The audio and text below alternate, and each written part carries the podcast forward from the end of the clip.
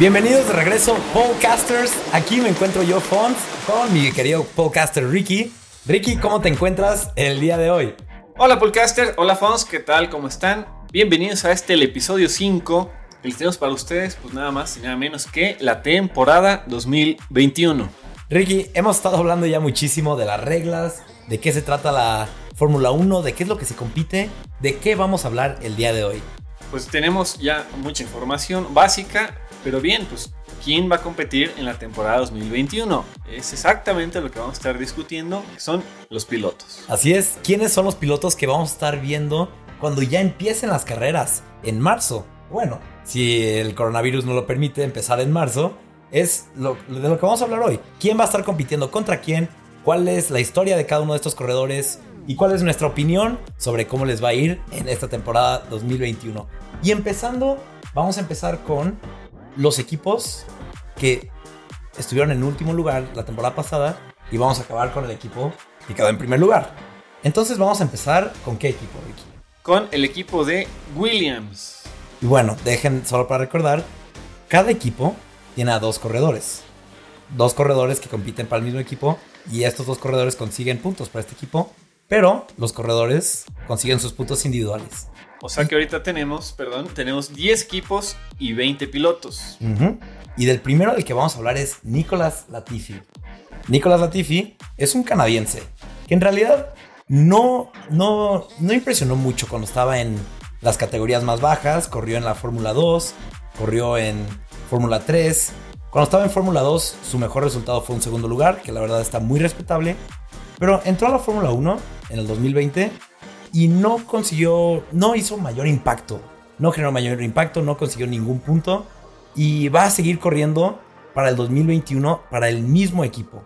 Algo que sí es interesante saber de él es que él es hijo de un muy rico canadiense, de un inversionista canadiense, y eso es lo que le ayudó a conseguir la posición en la Fórmula 1. Entonces van a escuchar mucho que hablamos de corredores que llegaron por talento y otros corredores que puede que el dinero haya influenciado un poco más su llegada al deporte. Y Nicolas Latifi es uno de ellos que fue ayudado por el dinero. El compañero de equipo de Latifi es George Russell, quien entró al equipo de Williams en el 2019. Él tiene 22 años, es británico y eh, sonó mucho al final de la temporada 2020 porque es piloto de reserva del equipo de Mercedes. Entonces lo subieron al equipo grande porque Lewis Hamilton tuvo coronavirus y realmente tuvo un desempeño fantástico. Entonces es un piloto que la escuela de Mercedes está cuidando para en un futuro subirlo al coche principal y ver qué tan bueno puede llegar a ser. Se rumora que lo podrían subir en el 2022. Vamos a ver si es cierto. Sí, ya el equipo de Mercedes pues tiene eh, pilotos un poco más veteranos y él apenas con 22 años pues está dando mucho de qué hablar. Ricky, antes de que se me olvide, a Nicolás Latifi se me olvidó pasar, se me olvidó pasar, se me olvidó decirles que tiene solo 25 años, 25 años y ya va para su segundo año en la Fórmula 1. ¿De quién vamos a hablar ahora, Ricky? Pues ahora el equipo que sigue es el equipo estadounidense que se llama Haas. El único equipo estadounidense que hay ahorita en, en la Fórmula 1, el único equipo del continente americano. Ha tenido sus altas y sus bajas el equipo. Tiene yo creo que uno de los directores de equipos más queridos en la comunidad. ¿Correcto? Y yo voy a hablarles del primer piloto del equipo, que es nada más que Mick Schumacher. Seguramente a muchos les suena el apellido de Schumacher. Es el Michael Schumacher, el siete veces campeón del mundo con Ferrari.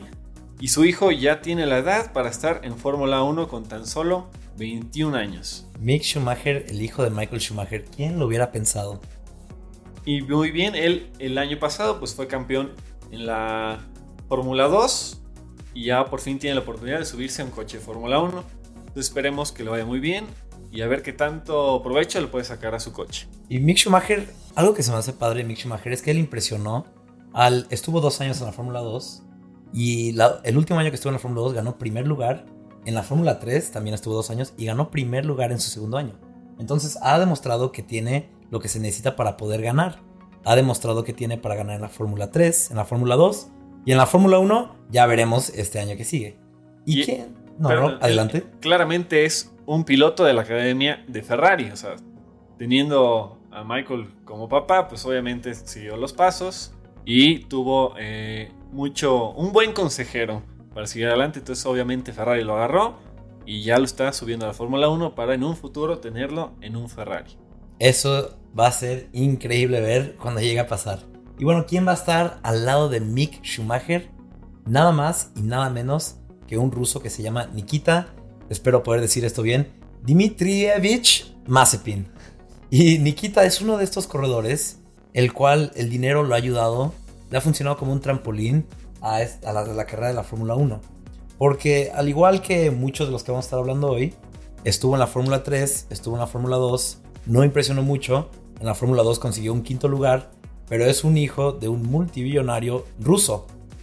Y es un poco controversial la llegada de Nikita Mazepin, porque es conocido, se, se le han conocido varias actitudes que no son, no están alineadas con la Fórmula 1 de inclusión y de todos somos uno, Nikita Mazepin ha hecho unas cosas, unas acciones de las cuales no hablaremos hoy aquí, bastante controversiales, las cuales ha dejado a varias personas, incluyéndome a mí, incluyendo a Ricky, con un mal sabor de boca y que no nos gustaría verlo a él en la Fórmula 1. No nos encantaría, hay muchos más talentos que podían tener ese lugar, pero bueno, Haas, eh, un equipo que no le fue muy bien el año pasado, necesita dinero. Nikita Mazepin tiene mucho dinero, entonces eh, por eso va a estar corriendo al lado de Mick Schumacher. Sí, es un piloto muy polémico. Igual esperemos que mejore, que tenga mayor disciplina por el bien del equipo Haas y el deporte. Porque si un piloto de Fórmula 1 hace actos indebidos, pues no le da buen aspecto a los demás pilotos. Cabe destacar que Williams, los dos pilotos que ya mencionamos, estuvieron el año pasado y se quedaron con los mismos pilotos. Haas, en cambio, cambió a los dos pilotos. El año pasado era Romain Grosjean Kevin Magnussen y ahora tienen dos pilotos nuevos. Y Nikita Mazepin tiene 21 años, un jovenzuelo. Y los dos son novatos en la Fórmula 1. ¿Y quién vamos a hablar ahora, Ricky? Muy bien, ahora el siguiente equipo es el equipo de Antonio Giovanazzi y Kimi Raikkonen, que es Alfa Romeo Racing. El primero de los pilotos es Giovanazzi. Él pues ya no es tan joven, tiene 27 años. Ha tenido una apariencia en la Fórmula 1, pues no, no ha hecho la gran cosa. No espectacular. No, pero pues sigue ahí, es constante. Eh, Alfa Romeo tampoco no está en el mejor estado. Antes era Sauber, que ya habíamos comentado en otro episodio, generó muchos pilotos muy buenos. Entonces es un equipo histórico. También esperemos que tenga un mejor año. Y este Antonio Giovanazzi pues esperemos que pueda seguir haciendo puntos para que no queden en la parte baja de la tabla. ¿En qué año entró Giovanazzi a correr, Ricky? no sé si por ahí tengas el dato. Porque me ah. acuerdo que en un año él entró dos carreras haciendo reemplazando a un corredor que estaba lastimado y me acuerdo que en las dos carreras chocó. Creo que fue en el 2017, no recuerdo. Sí, también, también es, piloto de prueba de Ferrari, es de la Academia de Ferrari. Desde 2017 por ahí andaba metido cuando se jugaba, como dices, como reemplazó un piloto. Pero fue hasta el 2019 que entró con Alfa Romeo. Y lo mantienen porque consigue puntos. Consigue puntos, es constante, no es increíble, pero hace su trabajo. Sí, así es, con esa experiencia que obtuvo siendo piloto de prueba ya no tuvo choques siendo ya el piloto oficial de Alfa Romeo. Uno que otro, uno que otro, lo hemos visto. Pero ¿quién es el compañero de Giovanazzi? Nada más y nada menos que mi personal corredor favorito, el legendario Kimi Raikkonen. Y de esto, tanto hablamos de corredores jóvenes. Kimi Raikkonen tiene 41 años y es impresionante cómo Kimi Raikkonen sigue en el deporte. Tiene mucho de qué hablar. Personalmente, les prometo, podcasters, que va a haber un capítulo 100% dedicado a Kimi Raikkonen en el futuro. Pero para darles una idea, Kimi entró en el 2001, entró con Sauber, justo el equipo del que acabamos de hablar, bueno, ahora Alfa Romeo, y después, creo, si no me equivoco, que subió en el 2002 a McLaren, después de solo un año en Sauber. Y en McLaren está, impresionó mucho, impresionó, casi se lleva varios campeonatos, casi se lleva el campeonato en el 2003 y en el 2005. Tristemente el coche que tenía no era el mejor, tenía muchas fallas, se rompía cada rato. Y no fue hasta el 2007 que se cambió Ferrari, que consiguió un campeonato. Él es el último campeón de Ferrari que ha tenido Ferrari. Desde el 2007, imagínense. Y Kimi Raikkonen es el piloto con más experiencia en la Fórmula 1. No ha habido un piloto que tenga más carreras que él en toda la historia. Porque él estuvo desde el 2001 hasta el 2009. Y en el 2009 un, tuvo ahí un problema con su contrato, donde Ferrari contrató a Felipe Massa, pero nunca, nunca anularon, anularon el contrato de Kimi Raikkonen. Entonces le pagaban por no correr. Era algo muy chistoso. Y en el 2010 y el 2011, él usó ese dinero para poner un equipo de rally y un equipo de motocross. Y él corría en rally. De hecho, vino a correr aquí a México alguna vez. Y en el 2012 regresa a la Fórmula 1 y desde el 2012 hasta el día de hoy, hasta la temporada de 2021, sigue corriendo, sigue dando muy buenos resultados, sigue siendo el increíble, legendario finlandés que queremos y amamos. El Iceman, eh, yo creo que se merece todo un episodio porque tiene demasiados logros, tiene mucho de qué hablarse y con una experiencia tan larga, pues es, una, es un catedrático para los nuevos pilotos. Y ahora vamos a hablar del equipo, del equipo B, se podría decir, de Red Bull, que es Alfa Tauri. Alfa Tauri siendo la marca de ropa de Red Bull. Y Alfa Tauri tiene, es interesante porque ese equipo es el que entrena a los corredores para después subirlos a Red Bull. Y ahorita tiene a un corredor nuevo, un japonés de 20 años que se llama Yuki Tsunoda. Este Yuki no, no tiene mucho de qué hablar, es muy joven, tiene 20 años. Y en la Fórmula 2 consiguió un tercer lugar, bueno, tercer lugar general ha estado en otras carreras y la verdad no sabría qué decirles de Yuki. No lo he visto correr mucho. A ver qué nos trae para este, esta temporada. Pero su compañero, Pierre Gasly, francés de 24 años, es al que de verdad ha tenido altas y bajas en su carrera de Fórmula 1. Él entró en el 2017 con Toro Rosso, ahora Alfa Tauri, se cambió de nombre. Y en el 2019 lo subieron a Red Bull al equipo, al equipo principal con la salida de Daniel Ricciardo, porque después vamos a hablar ahorita de él. Y le fue tan mal que lo volvieron a bajar. Lo volvieron a bajar a mitad de 2019 a este equipo Alfa Tauri. Y la, mitad que estuvo en Alfa Tauri impresionó. Y en 2020 impresionó aún más con una victoria en la carrera de Italia de Monza. Eso estuvo impresionante. Pierre Gasly es un súper talento. Creo que solo está buscando a ver cómo salirse de su contrato de Red Bull. Le va a ser difícil, pero siendo el talento que es, no lo dudo que se vaya a otro equipo. Se rumora que, esto es un rumor, que igual y se podría ir al equipo francés Renault, que este año se va a llamar Alpine. Pero bueno, esos son rumores. Pierre Gasly, talentazo francés. Ojo, ojo, ojo, que se vienen cosas grandes con él. También ese, esa escuela de Red Bull, de tener un grupo de novatos y subirlos al equipo, luego bajarlos, es lo que ha creado bastante polémica porque luego desechan pilotos y se les acaba la carrera. Pero hay otros pilotos como Sebastián Vettel que pues ha sido un exitazo. Eh, Richardo, Sainz, aunque Sainz pues ya no está con Red Bull. De los cuales hablaremos en un instante. ¿Quién sigue, Rick? Sigue el equipo del español Carlos Sainz.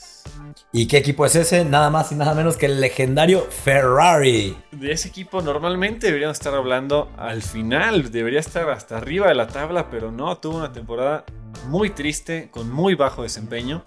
Entonces, eh, esperamos que este año sea, sea el bueno para Ferrari y con un piloto tan joven, de 26 años, la mejor edad de todas, pues Carlos Sainz es hijo de un piloto de rally del mismo nombre, Carlos Sainz, quien tuvo un desempeño realmente magnífico la temporada pasada.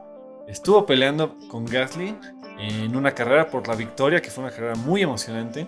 Muy buena carrera. Entonces, de Carlos Sainz se espera mucho. En McLaren se le dio la confianza, dio resultados y lo llegó a llamar un equipo de la historia de Ferrari. ¿Y qué McLaren al lado de Carlos Sainz? De Carlos Sainz, el otro piloto de Ferrari, que es el que muchos apuntan como futuro campeón, es Charles Leclerc. Piloto de 23 años que empezó con Alfa Romeo y que en Alfa Romeo también dio mucho de qué hablar, aunque no ganaba o hacía podios, se veía el talento que tenía, las ganas que le echaba y siempre se ha caracterizado por expresar lo que siente, sea cuando se equivoca o cuando gana, es muy muy efusivo con su compañero de equipo, con su equipo y durante las carreras. Entonces yo creo que es también de mis pilotos favoritos.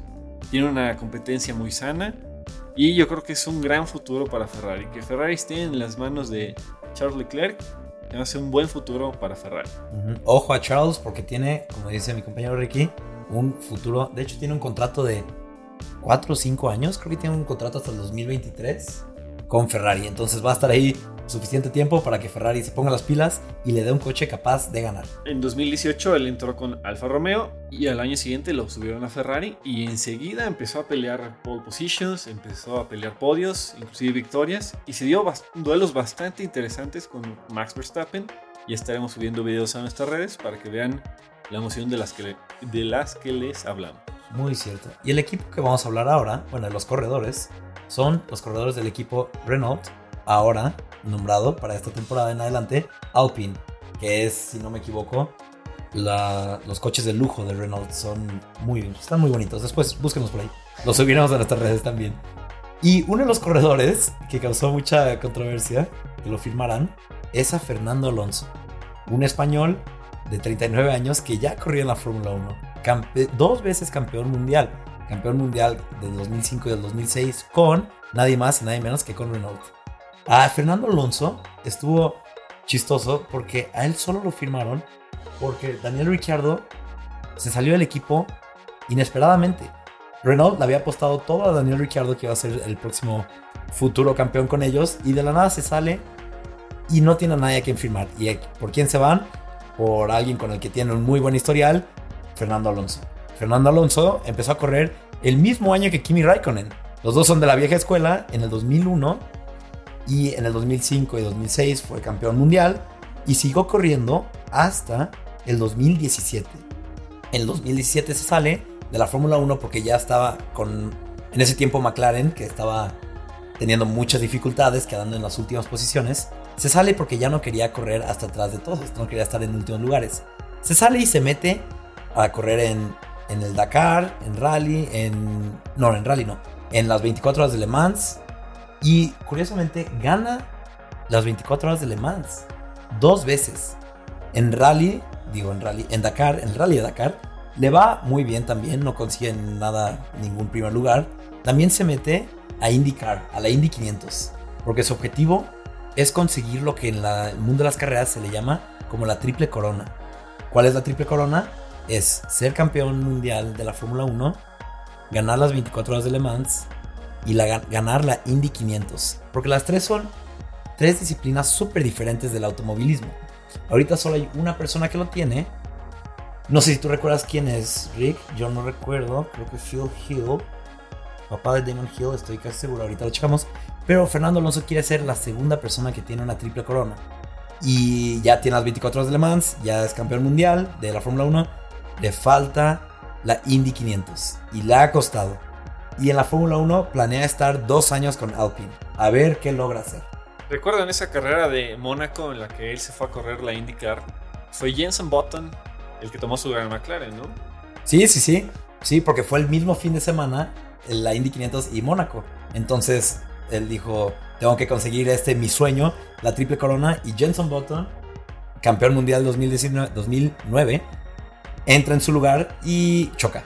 Sí, y muy amigos los dos pilotos, pero tuvieron, me acuerdo de la conversación que tuvieron por radio, en la que le decía, cuídame mi coche y no sé qué, y Button le comenta, no, me voy a hacer pipí en tu coche. Sí, muy buena, muy buena mensaje radio. Después hablaremos de los, nuestros favoritos mensajes de radio, porque hay muchos. Y Alonso también muy polémico con lo que habla y con lo que dice, porque también no se guarda nada. Y le tiró muy duro al en ese entonces motor Honda que tenía McLaren.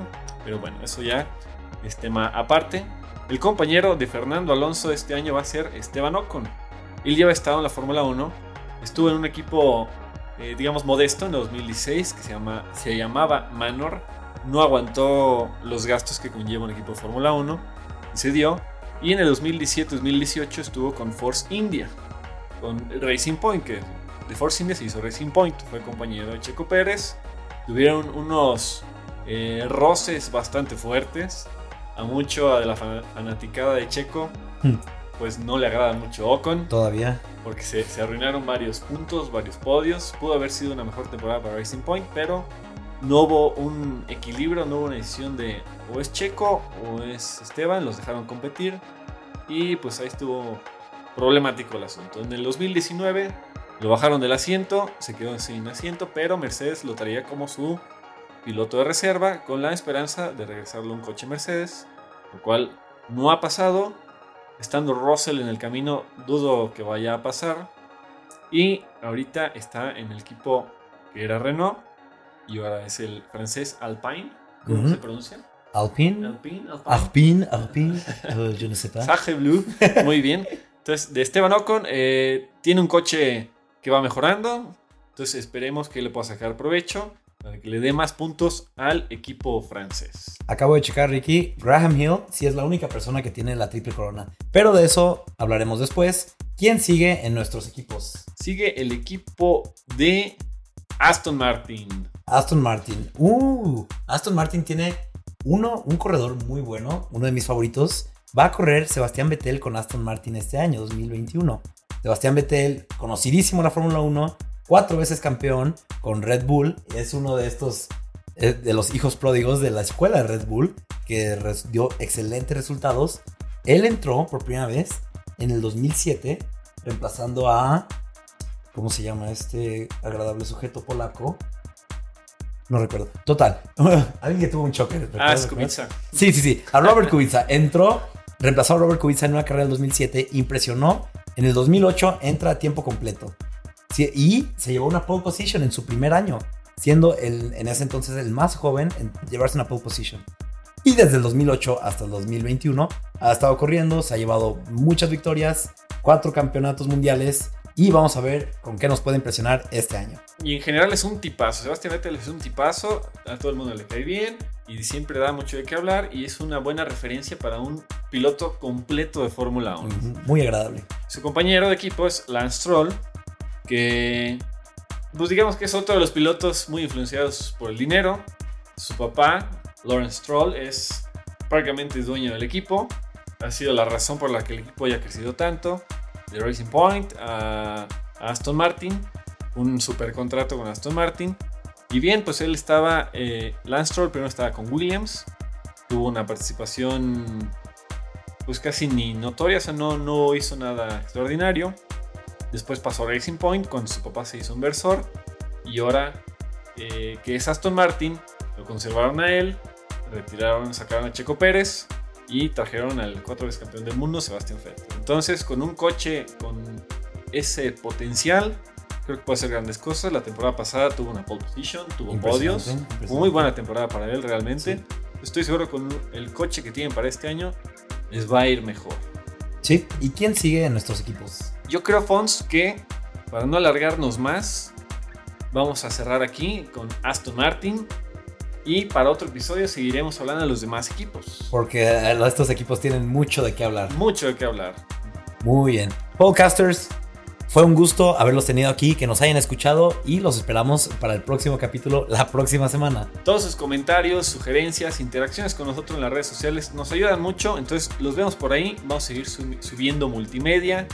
Y nos vemos en las redes sociales. Cualquier duda que tengan, cualquier eh, consejo o un tema del que queramos que hablemos, adelante con toda confianza. Los vemos en arroba podcast.mx, Twitter, Instagram. Hasta la próxima.